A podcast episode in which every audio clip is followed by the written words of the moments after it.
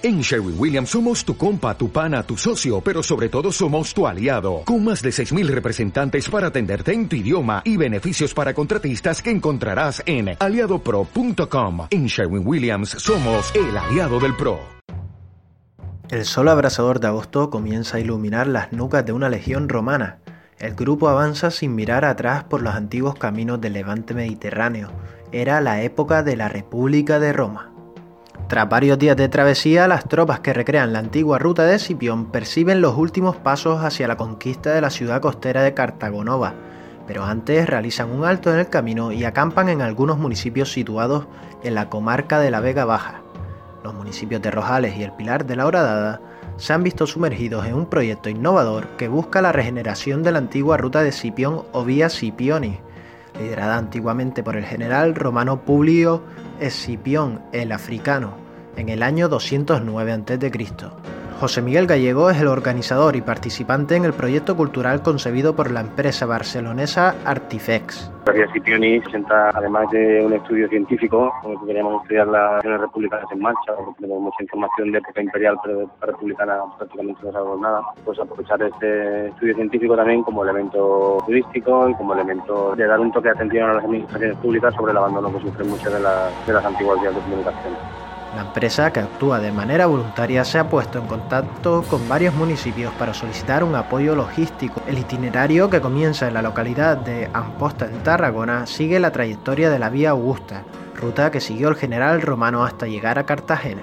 Supone 450 kilómetros que los soldados hicieron a pie, por lo que fue necesario tener que pedir asilo en algunos municipios durante su recorrido. Era llamar la atención también sobre este periodo, ¿no? un periodo claro en, la evolución de Occidente y de la, actual Europa que conocemos hoy en día. ¿no? De hecho, se puede decir que es uno de los episodios que conformaron Europa tal ayudaron a conformar Europa tal y como la conocemos hoy en día. Queríamos aprovechar para que la gente se aproximara a este periodo de una manera distinta.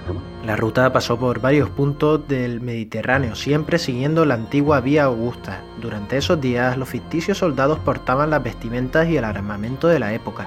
Caminaban una media de 25 a 30 kilómetros diarios y acamparon en diferentes municipios a su paso. Tras haber realizado una gran parte de su trayecto, la Vega Baja suponía su siguiente reto, los últimos 90 kilómetros. Sobre la una de, la, de mediodía llegaron a Rojales lo recibimos el arqueólogo municipal y yo como concejala de Cultura del Ayuntamiento de Rojales les enseñamos el museo arqueológico. A partir de ahí pues ya, eh, se desplazaron al sitio donde les habíamos preparado para acampar, el recinto ferial que llamamos, es el sitio donde se pone el mercadillo semanal y bueno, y allí montó el campamento. Eran las palabras de Inmaculada Chazarra, concejala del Patrimonio Histórico de Rojales. También cuenta que los legionarios estaban distinguidos por la vestimenta según el estatus que poseía cada uno. ¿Sabes? No, no debemos tener, a tener 20 años y ser una clase del pueblo que tener 50 y ser pues un rico potentado, ¿no? O un militar ya, ya con grado. Entonces, tanto el casco como la, el escudo, las lanzas, cada uno tenía su, su simbología, ¿no? Y su, La antigua Vía Augusta tiene una dimensión de 1500 kilómetros que empieza desde Cádiz y acaba en los Pirineos, pasando por toda la orilla del mar Mediterráneo. Es por excelencia la calzada romana más antigua de toda Hispania, y durante el transcurso de la Segunda Guerra Púnica, Publio Cornelio Escipión, apodado el Africano, utilizó parte de ella para guiar a sus tropas hacia la conquista de la actual Cartagena. En la actualidad, apenas quedan indicios de ella debido a su antigüedad.